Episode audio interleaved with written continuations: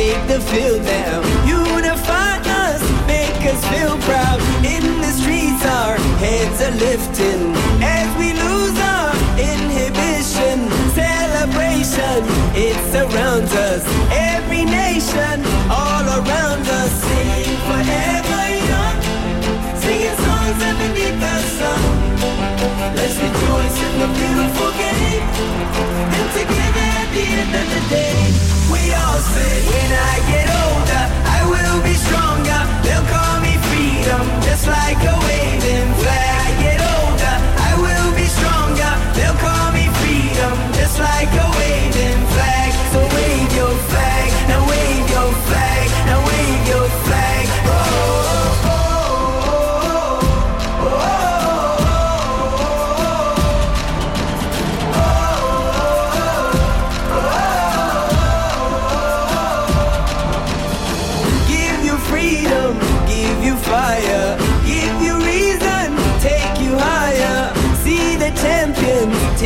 take the.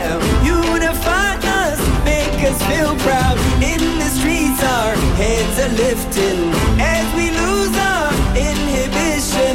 Celebration, it surrounds us. Every nation, all around us, sing forever young. Singing songs underneath the sun. Let's rejoice in the beautiful game.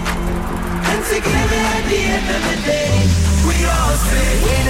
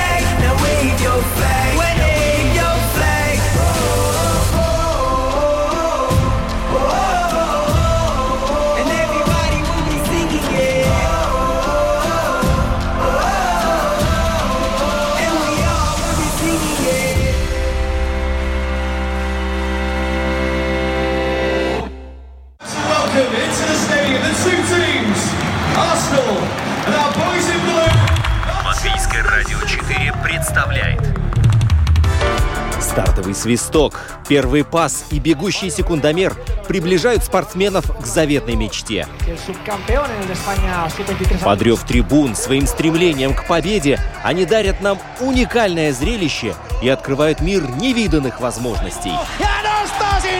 Голы, очки, секунды, личности и командный дух. Любопытные истории, собственный опыт, фанаты и закулисье. Роман Антонович, Евгений Равдин. пятая дорожка. «Мы узнаем, и мы говорим о спорте». Мы неоднократно разговаривали о футболе, и все футбольные темы так или иначе у нас сводились к тому, что э, очень многое зависит от того, как работают э, с детьми, с подростками, но все-таки еще важнее, важнее э, то, как проводится тренировочный процесс и обучение футболу именно детей, потому что сегодня это дети, а через 10 лет это вполне возможно игроки сборной Латвии. Вот, и когда начинают оценивать результаты нынешней сборной Латвии, э, оглядываются назад и спрашивают, а что же было тогда вот 10-15 лет назад, почему, как учили и как тренировали тогда, что сегодня мы имеем то, что мы имеем. Так вот, э, сегодняшние гости нашей программы, пожалуй, должны чувствовать ту ответственность, которая на них висит, и э, быть готовы давать ответы на вопросы, которые будут э, им адресованы лет через 10-15. В любом случае, Женя, мы с тобой сейчас вместе, я думаю, синхронно э, представим наших гостей. А и у нас получится явно не У нас получится звучание. путаница Да, и каша. что- Давай лучше не синхрон. Гостей у нас двое, да. Я вот представлю э, Валерию Евстигнееву, э, тренера девочек У-18 из РФС. У8. У-8, прости, 8, да, У-8. Вот, э, Лера, привет. Привет. Ну, в дальнейшем, может быть, и у 18. Хорошо, я уж знает. так, так задел. А я представлю Баруха Резникова. Привет, Боря, который тренирует мальчиков У7 в ФК Рига. Да, всем добрый день, здравствуйте. Я надеюсь, что я тоже У-17 в скором времени буду тренировать. А у нас, слушай, только что я подумал, что у нас э, сегодня рижское дерби здесь. Да, конечно. У нас, во-первых, битва полов, а во-вторых, э, рижское дерби. Ты думаешь, мы просто так позвали ребят? А, Слушай, ну раз ты об этом заговорил, давай, давай я задам вопрос, который я откладывал на, на конец передачи, но я задам его первым. Вот скажите, э, Рига, РФС, да, во взрослом футболе это главное противостояние, которое сейчас э, в чемпионате Латвии, в Кубке Латвии вообще в Латвии есть. На детском уровне оно существует в каком-то виде для вас или для детей? Вот это, это злые дяди из РФС, они там... А, Я, наверное, скажу первое слово о детском девчачьем футболе. У нас э, как раз скоро будет открытие чемпионата. а, И перед открытием чемпионата мы участвуем в различных турнирах, э, где мы, в принципе, больше, наверное, тренируемся, рассматриваем какие-то дальнейшие э, перспективы того, что бы мы могли сделать на чемпионате красивого показать. И отвечая на вопрос, в принципе, не хочу никого обижать, но э, главное дерби и происходит и на турнирах, потому что у Риги ФЦ, хотелось бы их тоже похвалить, очень довольно сильная девчачья команда У8, и мы в основном, наверное, на турнирах это таких главных два противника, которые выступают против друг друга, и я бы не сказала даже, кто сильнее, кто слабее, ну, по-разному, но это дерби сохраняется и в девчачьем детском футболе. А у вас, Борь, как? Да, но у нас э, в мужском э, детском футболе э, тоже есть такое противостояние, но основное три, вот, три команды молодежные, там, Мета, РФС и Рига, и вокруг вот этих команд всегда вот такое довольно-таки э, обоюдно э, спортивно-агрессивное противостояние, потому что каждый хочет показать себя и хочет быть первым, так сказать, из рижских э, академий, команд. Но, конечно, на уровне больших команд 100% РФС Рига это э, главное дерби и собираются там какие-то рекорды ставят, да, хоть и говорят, что не ходят на наш латвийский футбол, но последний раз на Сконто стадионе собралось очень много людей, я сам был, я, я был поражен. И такая атмосфера, да, можно сказать, что это очень принципиальный соперник наш. Как родитель э, мальчишки, которого я вожу на футбол и посещая турниры, в которых он участвует, я могу сказать, что э, когда в этом зале баскетбольном, где обычно идут в школе э, уроки спорта, э, в субботу начинают встречаться между собой различные вот команды, где играют э, дети там 5, 6, 7, 8 лет. Вот, э, Саласпилс приезжает, там Ауда привозит свою команду, вот, э, РФС и так далее, и так далее. Вот та атмосфера, которая там царит, ты даже через какое-то время забываешь, что это такая, ну вот совсем районного масштаба э, мероприятие, и то, как некоторые мамы там очень вдохновенно болеют э, за своих детей, э, понимаешь, что вот оттуда-то, собственно, и э, растут ноги.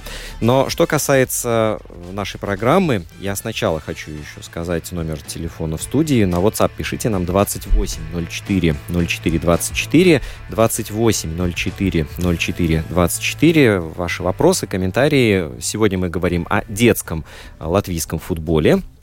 Вот, и вопрос теперь уже мой, и тебе, Лера, и тебе, э, Боря, будет о том, вы чувствуете ответственность за то, что вы делаете. Ведь э, результат, он будет маленький результат сегодня, завтра, да, в конце сезона будет виден, а самый главный результат будет известен, ну, неизвестно когда. Да, ну давайте я скажу. Э, лично от себя я чувствую ответственность, но ответственность, э, что в, в том плане, что я понимаю, что сейчас э, я выполняю какую-то определенную работу с ребятами. То есть не надо прыгать выше головы.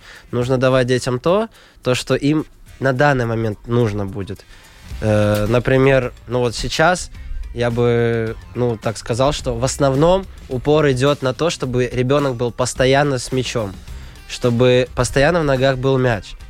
И для меня, мне кажется, что это самое главное, потому что ведение мяча – это база игры в футбол. А остальное придет потом, э, когда он вырастет, э, окрепнет, чуть-чуть у него появится координация, потому что на данный момент есть некоторые дети, которые просто вот могут вести мяч и просто упасть. Потому что они не координированы. Им сложно вообще передвигаться.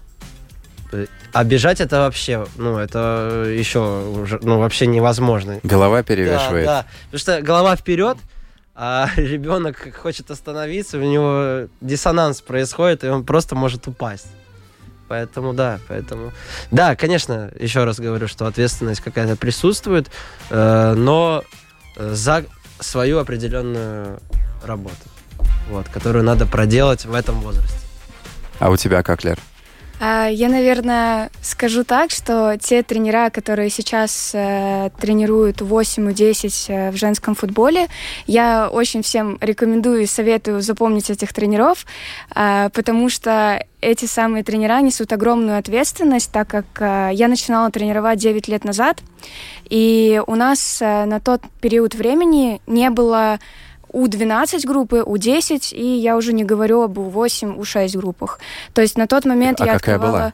А, в принципе, у нас существовал только чемпионат а, высшей лиги, а, и была... Первой лиги на тот момент не было, и у нас, в принципе, только-только начинала появляться тогда первая лига. И на моей памяти, если я не ошибаюсь, э, было У-16, и меньше у нас чемпионатов не было. На, той, на тот момент начали появляться у 14 какие-то группы, и то все девочки, они все играли в одной команде, участвовали в первой лиге и высшей лиге уже там впоследствии.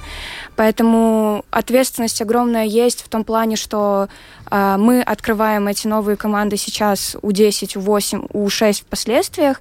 То есть чемпионаты начали только вот первые года появляться. У 8 чемпионата у девочек не было до определенного момента. У 10 тоже не так давно появилось. Так что, конечно, это развитие, и надеюсь, что те девочки, которые мы сейчас у 6, у 8 видим, они есть э, будущее. Да, я, извини, перебью, я хотел сказать про женский маленький футбол, что у нас в Риге тоже есть группы У6, У8 и У10, и на самом деле, как сейчас развивается маленький женский футбол в Латвии, очень, очень, очень активно. Да, и э, я считаю, что любой человек, неважно какого он пола, если у него есть желание заниматься этим видом спорта, то ему э, должны предоставить эту возможность. А, Лер, я хотел уточнить у тебя одну штуку. Ты сказал, что недавно, не так давно появился чемпионат, там У8, У10. Это все работа федерации, да? Это все работа федерации, да, то есть большое спасибо за такую возможность. Мы, в принципе, участвовали в основном только в турнирах с мальчиками, у нас не было возможности играть с девочками. А если я не ошибаюсь, вот второй год подряд у нас организуется У8 зимний чемпионат. То есть это, я считаю, большой плюс федерации. Но это вот тренд, который УЕФА, правда, не вчера начала, да, уже определенное время назад, когда а, делали акцент на том, что необходимо развивать женский футбол. И вот, собственно, отголосок этого дошел и до Латвии. А вот, кстати, есть вопрос от нашего слушателя. Не хочу никого обидеть, но женский футбол в Латвии кажется искусственным мероприятием. Вот. Ну, знаете, мне кажется, я понял, что имел в виду слушатель, говоря эти слова. Представьте себе женский хоккей. Да? Вот представьте себе вид спорта, где э, вот раньше доминировали только мужчины. Да? И когда что-то новое происходит, оно кажется несколько неестественным. Но с другой стороны, э, представим себе горнолыжный спорт, и я вот себе не могу представить без женской сетки, абсолютно. Да? И мне кажется, что нужно все-таки какое-то время, чтобы э, женский футбол рассматривался таким же полноценным и привлекающим огромное внимание аудитории э, спортом. Не, ну если мы посмотрим на как бы, женский футбол на его высшем уровне, то на чемпионаты, понятно, что он не привлекает такого же внимания, как мужской, но чемпионаты мира и Европы, там приходят полные стадионы на матчи плей-офф. На Лиге чемпионов приходит полный Уэмбли смотреть на там, как играет, А, не знаю, Арсенал или, или Сити. Это там 80 тысяч, я уж не помню, сколько сейчас на Уэмбли мест, но это огромная аудитория, да. Когда-то это все начиналось, вот, наверное, с этого же. Я согласен с тобой, Ром, что, возможно, надо дать какой-то искусственный толчок, прежде чем это покатится само. Как тебе кажется, Лер? А, Я бы хотела добавить, что вот последний, наверное, год, два, три а, идет огромное влияние Федерации на развитие женского футбола. Хотелось бы также сказать о прекрасной программе от э, УЕФА. Она называется Playmaker, где девочки могут участвовать бесплатно, пробовать себя в футболе. И РФШ, Рига ФЦ в том числе участвовала в этой программе, и довольно хороший был отклик. А, То есть об интересе именно женского футбола. И также последние игры сборной Латвии женской по футболу собирали хорошее количество зрителей. И то есть это были даже зрители, которые не то что а, там футболисты, тренера, да, то есть было видно, что огромное количество людей со стороны, которые начали и начинают постепенно интересоваться в женском футболе. Боря, а скажи, пожалуйста, прости, Ром, я тебя перебил. Нет, Ты я- хотел Лере задавать, потому что я переключаюсь уже на, на другую тему. Давай, давай ты. Хорошо, Лера, а вот э, когда люди узнают, вот знакомясь с тобой, узнают, что ты э, тренер девочек, вот у них какая, какая реакция обычно? Ну, на самом деле, в последнее время я очень начала спокойно относиться к этой реакции, но ты правильно заметил, реакция, конечно, интересная, все удивляются, все, э, многие люди, которые не связаны с футболом, вообще удивляются, что существует женский футбол как таковой, так тем более а, девочки, которые занимаются футболом. То есть это всегда интересная реакция. Вот, можно на спор тогда. Давайте мяч почеканим, да? Кто, кто- кто лучше Ну, сделает? такое тоже было, да. Боря, а я хотел спросить тебя, э, вот мальчишки, которых ты тренируешь, как они относятся к э, девчонкам, которые играют в футбол там на соседнем поле? Э, Я не ну, я, честно говоря, не спрашивал. Но понятно, что бывают смешки.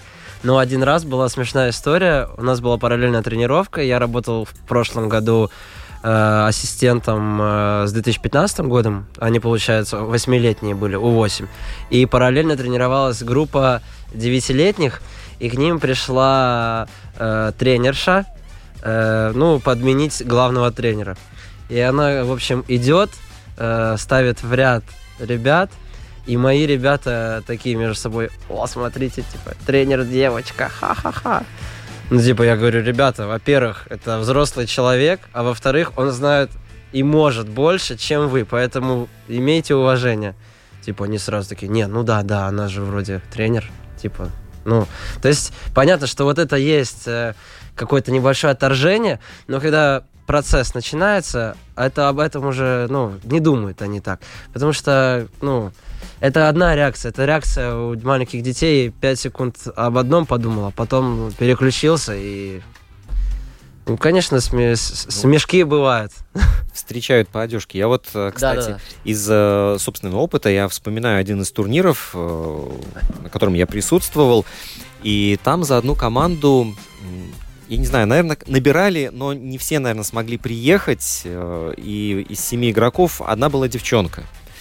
И вот эта девочка, она вот реально всем коксу давала. Причем так, она так А я- гоняла и соперника, и своих, что э, Я любо-дорого вам было э, расскажу одну хитрость, которую используют, ну, скажем так, э, РФС в частности.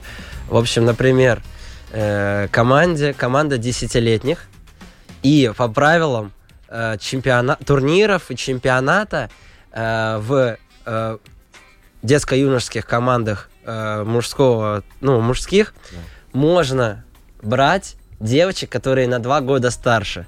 То есть представьте, э, в 12 лет, когда начинается переходный возраст, девушки же, они быстрее ну, начинают расти, и вот бывает, что вот десятилетний такой, ну, малыш, вот, вот здесь стол чуть-чуть повыше, И в 12-летнюю выходит девочка, и она просто на две головы выше.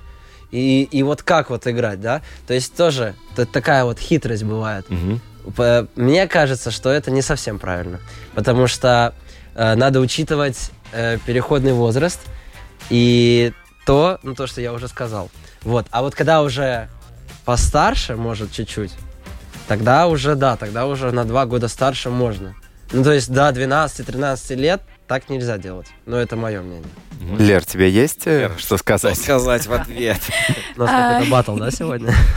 А, ну, я в свою очередь, наверное, хочу добавить, что а, ты действительно хорошо подметил, что а, девочки развиваются немножко быстрее, чем мальчики, и... но все равно существуют такие правила, да, что может участвовать девочка постарше. Мы, в свою очередь, э, когда участвуем в турнирах, э, если девоч... э, команда девочек участвует в турнирах с мальчиками, то нам разрешено на год-два брать девочек старше и играть. Но это обосновывается тем, что мальчики, они хоть и развиваются помедленнее, но при этом они намного шустрее, и они э, в футболе принимают намного быстрее решения. А девочки, в свою очередь, как и большой женский футбол и детский футбол, они думают намного медленнее. И именно поэтому, чтобы сбалансировать этот момент, э, девочки и берутся на год-два старше. Но сам вот э, женский, мужской футбол, мы не будем брать э, большие сборные, да, вот что касается непосредственно э, детей, с которыми вы работаете, вот в чем принципиальная разница между ними? Вы же смотрели, видели, как играют и те, и другие. Ну, честно говоря, про женский футбол. Вообще, про маленький женский футбол мало что можно сказать, потому что это только, ну, это новое. И девочки приходят туда не те, кто лучше всех, а кто есть. Ну, по Кто занимается? Кто- да? Вот кто хочет, тот и приходит. Есть, конечно, там э, девочки, но вот для меня показатель, если ты в 8 лет можешь по прямой вести мяч, и, как я уже говорил, ты не упадешь и не потеряешь мяч из-под ног, то это уже у тебя есть э, потенциал, вот, если так говорить, на данном этапе. Ничего сверхъестественного не просится, честно. А чем отличается? Но Может извини, быть- пожалуйста, я тебя перебью. А разве мальчики не приходят играть все, кто хочет? Смотрите, э, рассказываю. Да, да, но сейчас у нас в академии э, э, такие новые правила, что максимум э, на, вот у нас в каждой команде э, должно быть два тренера, и на двух тренеров максимум 26 человек. То есть э, уже нет, уже никто хочет, а у кого есть способности, если мы увидели эти способности. И вот есть вот это уже, это называется по-латышски изласы, ну как. Отбор. отбор, Да. да. да. атлас, атлас, Атлас. отбор, Мгм. да, и у нас уже есть отбор, то есть И к вам, приходят, шан- да. к вам приходят мальчики, вы даете им тест и говорите, извини, брат, ты не входишь в наши 26. Едь в мету. Нет, в это не надо. Э, Смотрите, у нас такая система, она новая, ей где-то год-два, вот, и мы стараемся ее придерживаться. Мы даем э, три тренировки, это получается неделю. Э, ты занимается, и если не подходит, то мы предлагаем, у нас есть э, сотрудничество с филиалами. То есть у нас есть команды отдельные, простые, ну, обычный футбольный клуб, не академии, с которыми у нас есть договоренности какие-то. И мы отправляем, вот, например, хоти- вам удобнее в таком районе заниматься, у нас там есть команда. Вам удобно в таком районе заниматься, у нас вот там есть команда, да? Поэтому так, мы, мы не расстаемся вот так вот, что мы всегда пытаемся, э, нам, нам нужны все, но у нас есть варианты, куда отправить этих всех. Мне, мне нравится это. Есть варианты. да?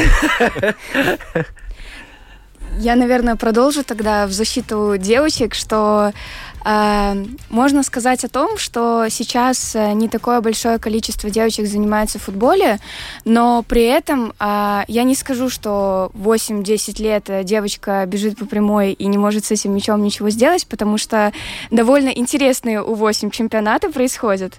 И, в принципе, довольно способные сейчас дети приходят. И очень многое в Латвии, наверное, зависит не только от того, есть у тебя или нет талант, а, наверное, от того, как много ты занимаешься, какая отдача идет от тренера и какая отдача в целом идет от самого ребенка, и в том числе задействованы родители. Поэтому э, был вопрос насчет того, чем же отличается э, Де- дев- девчачий- девчачий от э, мальчишеского футбола. А, я бы сказала, что, допустим, та команда U8, которая у меня есть на данный момент, э, и в сравнении, допустим, с мальчиками, то я бы сказала, что девочки, в принципе, в футболе думают намного больше, чем э, мальчики. У них есть проблема у девочек принятия решений быстрых, но... Думают больше, ты имеешь в виду дольше думают? Они думают больше в плане того, э, куда отдать пас, зачем отдать пас. То есть, да, это замедляет футбол, потому что это огромная проблема женского футбола, что он очень медленный. И, возможно, это одна из проблем, почему женский футбол не такой популярный, допустим, как мужской, не говоря про то, что как бы мужской футбол испокон веков э, мужской футбол. А, допустим, про девочек, э, ну, это, да, наверное, медленные принятия решений, при этом э, больше, наверное, различных решений, то есть он где-то будет более эмоциональный, он будет э, женский футбол, он будет более эмоциональный, он будет, э, наверное, где-то в каких-то моментах даже более интересный, э, потому что мальчики все-таки они быстрее принимают решения и, ну, как бы я бы сказала, что женский футбол он сложнее в решениях, чем мужской футбол. Вот, Мне наверное, я бы такое высказала. Я бы еще сказал, э, что мужской маленький футбол, э, начиная там с 7-8 лет, он более жесткий. Даже, может, даже же- жестокий, потому что э, из-за того, что иногда ребенок не может, э, из-за того, что у него отсутствует координация, остановиться, он может просто влететь в, в мальчика напротив, а мальчик может просто стоять и там, например, смотреть наверх. Ну, из-за потери концентрации. Да. И просто иногда бывают такие стыки, что, ну, очень страшно, очень страшно. А где был тренер в этот момент? Сразу какой-нибудь рачительный Это, родитель в- честно, честно скажу, что да, это вопрос популярный. Ну как же, ну тренер же должен контролировать, чтобы вот это, вот это. Каждого оберегать. Но э, вот эта ситуация происходит в секунду, и ты ничего не можешь с этим сделать. Ты можешь только оказать первую помощь. Или подойти, подбежать, спросить, что случилось. Э, да, вот это, да, вот это реально проблема, что, а где был тренер? Мы можем максимально обезопасить, сделать среду. Например, чтобы не было никаких э, металлических э, таких предметов с, угла, ну, с углами, чтобы не ударились там. вес- да, не травмироваться. Максимально э, сделать большое расстояние группы от группы, чтобы не сталкивались, не мешали друг другу, потому что концентрация идет только на мяч при упражнении. Еще тяжело поднять голову и с мячом вестись. Вот, только максимально обезопасить среду. А вот то, что происходит во время э, футбола, ну, это невозможно проконтролировать, сожалению. Мы, мы затронули тему родителей, и я знаю, что родители в детском спорте это отдельная вообще категория. Песня, да. И вот расскажите, пожалуйста, по одному самому сумасшедшему случаю, который э, был у вас э, вот с- в связи с родителями ваших воспитанников. Я еще думаю. Я, наверное, хочу добавить к этому, что а, я насколько наслышана, что в мужском футболе, в мальчишеском футболе есть э, проблема а, с родительским мнением и, и мнением тренера. Я, наверное, в- этом роде могу похвастаться, потому что у нас э, никогда за все вот 9 лет э, тренерства никогда не было никаких проблем а, с родителями. То есть единственное, что на моей памяти, это бывает такое, что родитель э, когда-то давно занимался футболом, и он, конечно же, со своей перспективы видит, что там ребенку надо бежать сюда, бежать туда, беги туда, беги сюда. И это очень часто противоречит э, с мнением того, что говорит тренер. И получается, это борьба между тренером и родителем на поле во время игры, во время каких-то даже важных матчей. И, наверное, это такая одна из самых глобальных проблем. Но на моей памяти, именно в моей карьере не было таких ситуаций, поэтому... Но такого, чтобы, не знаю, шел матч э, на вот зимнем чемпионате Риги или Латвии, и один ро- родитель из вашей команды хотел набить морду родителю из другой Ну, команды. это у меня, у меня в жизни, особенно когда я еще маленький был, у меня столько таких историй было там что-то, например, 1-1, и в конце какой-то пенальти, и что-то там родитель какой-то, э, ну вот у меня, например, дедушка очень так активно мной занимался и возил, и он там как что-нибудь что-то скажет, и сзади пойдет-то, да это твой сын, он там никакой, все такое, слово за слово, и там уже вижу, что кулаки. А еще, вот мне пришла история, у нас был турнир в Гробинях, футзал, и приехали родители, ну, как обычно, поддерживать большой такой компанией, а в зале какой-то, ну, выпивший мужчина сидел, и он просто начал э, приставать к маме одного нашего, э, ну, моего сокомандника. И рядом с ней сидел, ну, муж. И муж просто встает, и я вот только я поворачиваюсь наверх, и там идет с правой руки вот так вот, бам, туда, в челюсть. И просто там и полицию вызывали, и останавливались соревнования. Ну, вообще жесть. Ну, то есть, вот... Ну, это Знаешь, свадьба без драки, у да, нас это уже. свадьба, да? Да, да. А, еще вот э, как раз вот про то, что во время игры тренер, например, у него две смены, он одну смену э, заменил и что-то им объясняет. И в этот момент со второй сменой э, у меня была ситуация, э, ну, не у меня, а у другой команды, но я просто подметил. И просто там два родителя почти выходят к линии поля и начинают типа, так, ты туда беги, ты туда. И подсказ такой, что один говорит одно, а, а другой говорит другое.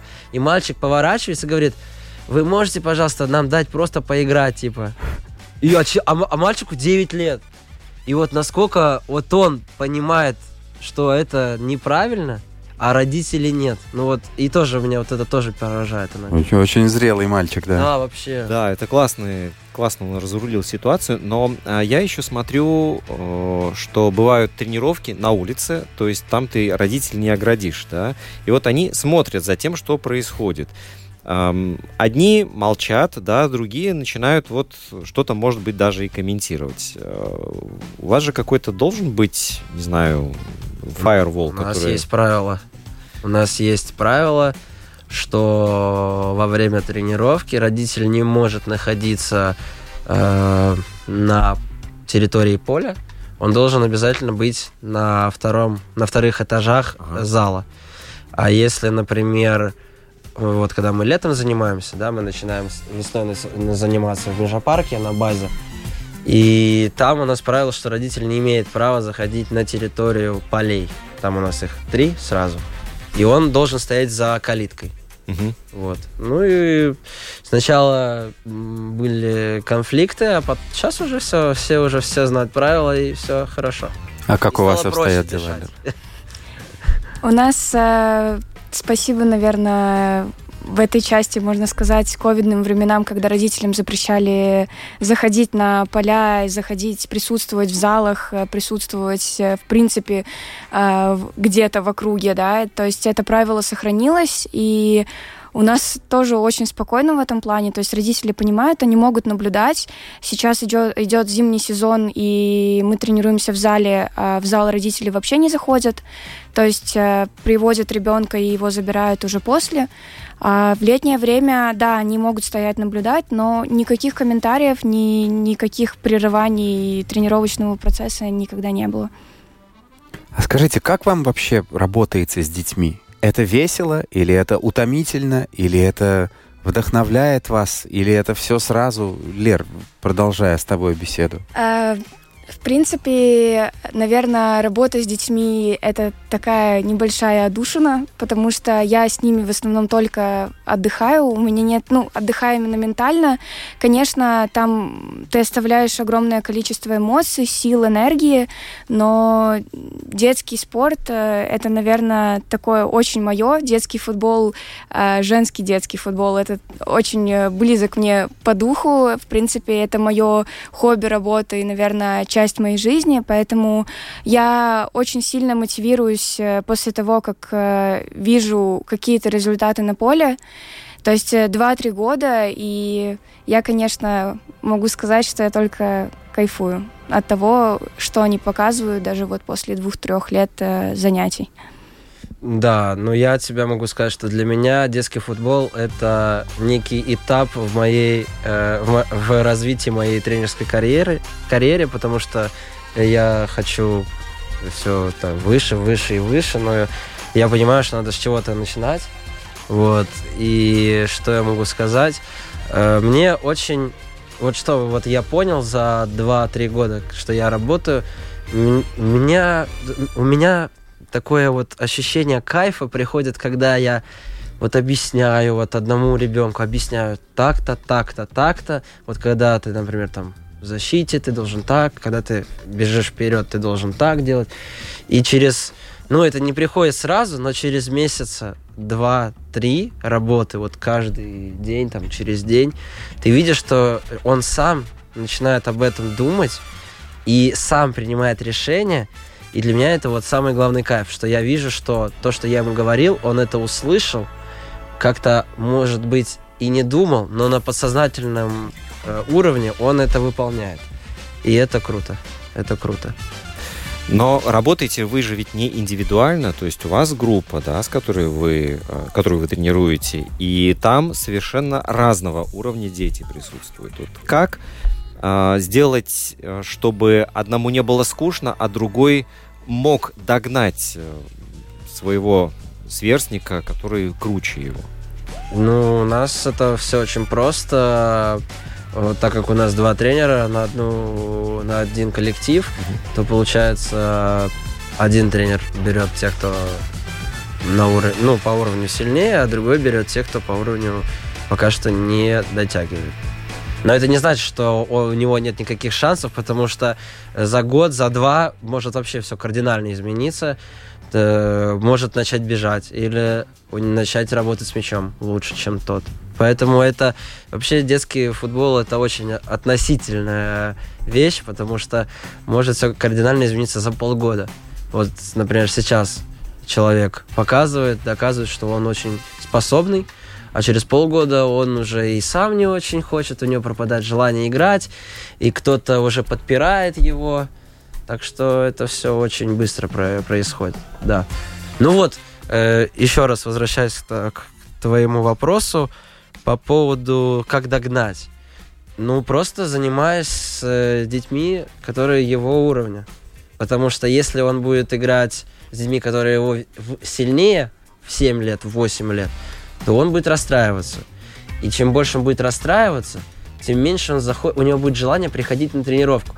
Потому что для меня кажется, что для ребенка вот там 6, 7, 8 лет ты должен получать удовольствие от э, процесса, в котором ты находишься. Если ты не получаешь, то ну, тогда и не, не надо.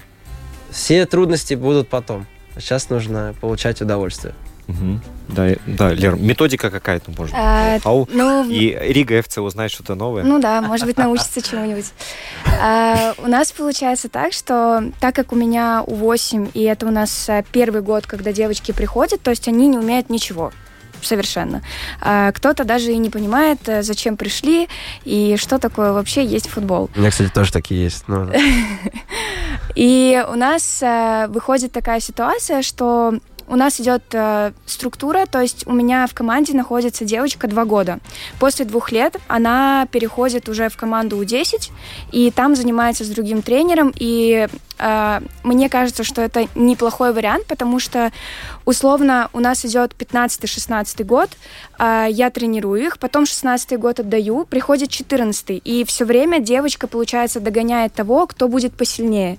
То есть ей все время, она все время видит, что есть кто-то сильнее, она догоняет. И так происходит из года в год. А, на первом этапе в моей, в моей группе, в моей команде а, у меня задача проявить, э, привить футбол, любовь к футболу и привить какие-то basic навыки. То есть э, передача, ведение, то есть э, и какие-то основные моменты в игре, там, что такое угловой, что такое аут и как это исполнять. В принципе, наверное, методика заключается в том, что у нас не идет работа с теми, кто послабее, кто, кто посильнее, у нас идет работа, что девочка всегда видит пример того, кто сильнее, и стремится к тому, чтобы соответствовать. Понятное дело, что у 8 у меня в группе э, у нас нет скучных заданий по типу давайте в статичном состоянии постоим пасик подаем. У нас это все происходит э, в игровом формате, поэтому даже девочка, у которой э, есть талант, или, допустим, брат занимается футболом, она приходит уже с какими-то навыками, ей всегда будет интересно, потому что, опять же, моя главная задача привить э, футбол, э, любовь к футболу а не, допустим, чтобы она у меня через год Месси стала. Это, конечно, в последствиях, но э, у нас это так происходит. А вот, вот скажите, я полностью согласен с тем, что какой-то первый этап работы с детьми должен был должен полностью строиться на фане, на удовольствии, на игре, на улыбке. Но вместе Я с- не согласен, что Ну, подожди, прям весь подожди. на фане. Ну хорошо, вот мы сейчас, я об этом и мой вопрос. Но вместе с тем, ты говоришь, вот появился чемпионат У8.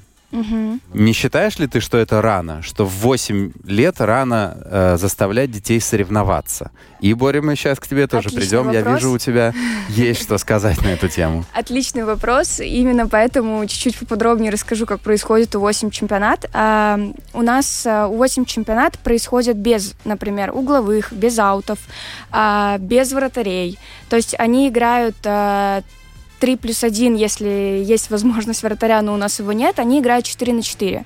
То есть, в принципе, то, что ты сказал, а, play for fun, они играют, да, ради удовольствия, они играют ради того, чтобы играть, а не для того, чтобы а, получить первое место. Не совсем согласна с этой системой, потому что мне кажется, что с детства надо проявлять тому, чтобы стремиться а, быть на на первых местах, да, быть лучшим из лучших, потому что это все-таки спорт, это все-таки какая-то борьба. Но у нас в У8 чемпионате, в У10 чемпионате у нас нет результатов. То есть это так или иначе нам э, федерация задает, что дети играют ради удовольствия, а не ради результатов. Давай, Боря, Хорошо. жги. Я про фан э, потом. Э, Есть, мы организовываем, э, Рига ФЦ организовывает турниры Старт-лига и Суперлига. В чем отличие? В Старт-лиге результаты не записываются, и медали получают все, кто участвует на турнире. Это какой возраст? Это э, от У7 до У9 включительно. Мгм. И э, вот, да, куча-куча команд. э, самое большое было 32 команды. Э, было много полей. Э, это как фестиваль э, футбольный. И в 7-8 лет, э, ну, если родители не говорят, что там, что надо вот выиграть первое место, то дети не особо понимают. Они получили медаль, и это круто. А вот уже в 9 лет они уже начинают понимать, что вот я там сильнее вот этого ребенка с той команды. И вот, по- вот с- там с 9 с половиной, с 10 начинаются турниры Суперлига, где э, медали только за первое, второе, третье место и кубки. По-взрослому Да, уже. по-взрослому уже, да. Вот. Это у нас такая система. И про фан. Есть, э, я лично уже вот, ну, э, полмесяца уже за- занимаюсь со своей командой. Я могу сказать, что первое, что я сделал, это я ребятам сказал, что они будут переодеваться сами. И мы первую неделю я следил, чтобы у них ничего, чтобы они ничего не забыли, чтобы они переоделись, э, чтобы родители не приходили к ним помогать. Потому что я сказал, что они, и им уже 7 лет скоро будет всем, они уже должны, они уже в школу пойдут, и уже нужно быть хоть чуть-чуть самостоятельными, да, как бы это для меня минимум, чтобы они сами переодевались, чтобы они были вот в этой вот раздевалке, чтобы они между собой общались, потому что от этого строится команда. А со шнурками ни у кого проблем не Шнурки, возникает? вот, шнурки, это им еще рано, поэтому я говорю, вы переоделись, я вас позвал на тренировку, мы идем, и перед тренировкой я завязываю всем шнурки. У кого они есть. Ой, кого они спасибо, есть. я, я выдохнул, потому, Потому что я что- подумал, что Да, ты зверь, нет. в 7 лет заставляешь людей шнурки Нет. завязывать. А, У меня базовые, базовые потребности, чтобы они сами одевались, переодевались, и чтобы они меня слушали, когда я говорю. Мгм. Ты строгий тренер? Нет. Нет, я знаю много... э, Но шнурки, чтобы были завязаны. Ну, я... как бы я все равно завяжу шнурки во время тренировки, типа, мне вот это не проблема. Я просто говорю, что вот мы должны обязательно завязать все шнурки до тренировки. И сейчас уже есть результат, все подбегают, тренер, вы там говорили, что там обязательно перед тренировкой надо завязать, чтобы во время тренировки не отвлекаться, типа, и я такой, да, да, типа, молодец, да. Ну вот, как-то вот такая система. Я не строгий тренер, потому что я знаю, что многие тренера, э, которые, ну, скажем так, старой закалки, у них сразу же там, ребята, все вперед. Типа, Фабио Капелло это. ну, да, типа, да что ж ты делаешь? Зачем ты вообще пришел сюда? Вот это. Есть это еще, да? Конечно. Есть, есть. Конечно. Есть. Это не... Это... Да, но оно постепенно Уходит. уходит. А у, а у девочек тоже это есть? Ну, я скажу, что, во-первых, я очень строгий тренер. Если весело, не значит, что нет дисциплины, это в первую очередь. А, допустим, у девочек, э, так как тренеров женских команд очень ограничено, у нас в основном или тренера уже, да, с такой закалкой, или молодые тренера, начинающие. То есть э, тренера с э, такой уже закалкой, конечно, от них можно слышать, но эти комментарии это в принципе не о строгости, а больше о пустых словах воздух. То есть это не помощь команде, это не помощь э, игрокам, когда ты им говоришь про то, что что ты делаешь, что ты тут забыл и так далее. То есть это, наверное, уже такой какой-то другой момент. Но да, дисциплина это, конечно. Никто, никто не, не говорит, что ее нет и не должно быть в детском футболе. Тут один наш слушатель э, беспокоится, а как влияет э, футбол на фигуру девочек? Они не становятся ли мужественными? Очень интересный вопрос. На самом деле, очень э, такой часто задаваемый.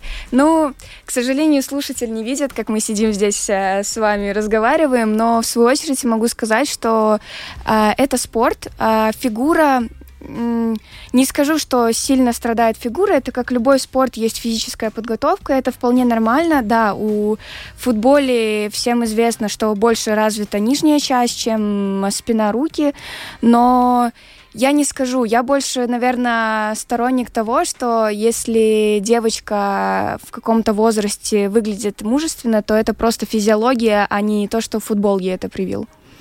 Я бы так, наверное, ответила. Ну, я могу сказать, что ну, все, нам все говорят, что вот я ходил, у меня были проблемы со сколиозом, э, ну, это всю жизнь до сих пор. И я ходил к физиотерапевтам, к, э, там, на массажи, и всегда говорили, что вот, футбол, ведете мяч одной ногой, искривление позвоночника. Но это на самом деле так и есть. Но перед Вообще, я вот хочу затронуть тему, зачем ребенка, ну, пока есть время, а зачем ребенку э, идти в футбол в 7-8 э, лет? Давай. То есть 7-8 лет. Давай. Я не очень это понимаю. Или же вы должны идти на футбол, но параллельно заниматься какими-то, например, Гимнастикой. Гимнастика. Ну, вот это ВФС называется. Или ОФП, да. ОФП, да. Общая физическая Лёгкая, э, подготовка. И как я вот, я расскажу про себя. Я пошел в футбол э, в 7 лет. Вот в марте будет 14 лет, как я в футболе. Э, И до футбола я занимался 3 года гимнастикой, тоже в Олимпийском центре ходил. Потом я занимался плаванием для спины и осанки и все такое. И в итоге, когда я пришел на футбол, ну, честно скажу, что, э, ну, как я сейчас помню, я бежал и вообще двигался, ну, лучше, чем некоторые, которые по 3, по 4 года в футболе были. Вот. И... Не падал головой Нет, вперед? не падал, не падал. Меня бы потом ругали дома. Ну вот. Да, Лер. Я, наверное, хотела бы добавить, что это проблема, наверное, больше не футбола, а проблема латвийского футбола, потому что у нас э, во всех командах э, всех возрастов есть э, проблема с физической подготовкой. А, Это, я, наверное, могу сказать на своем опыте, что когда я играла в футбол, то есть наш тренер, но она делала это индивидуально. Она нам добавляла различного вида дополнительные тренировки, то есть мы ходили в зал, мы бегали там кроссы, любимые всеми. Мы э, занимались дополнительно, в принципе, и кто-то йогой занимается, кто-то еще чем-то дополнительно. То есть это все э, вправе обеспечивать э, клубы.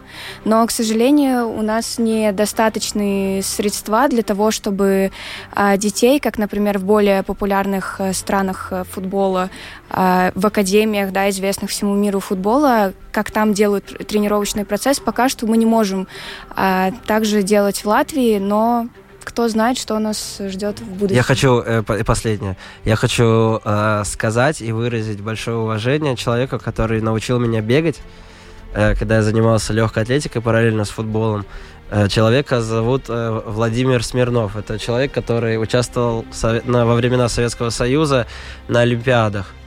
Э, Я точно не знаю, мне кажется, он был метателем э, ядра, вроде бы. Или... Нет, он был... Короче, тяжелой атлетикой занимался, кажется.